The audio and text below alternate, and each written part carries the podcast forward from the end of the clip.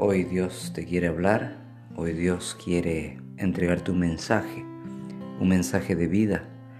Grandes planes tengo para ti, no planes de calamidad, no planes de tristeza, sino de alegría.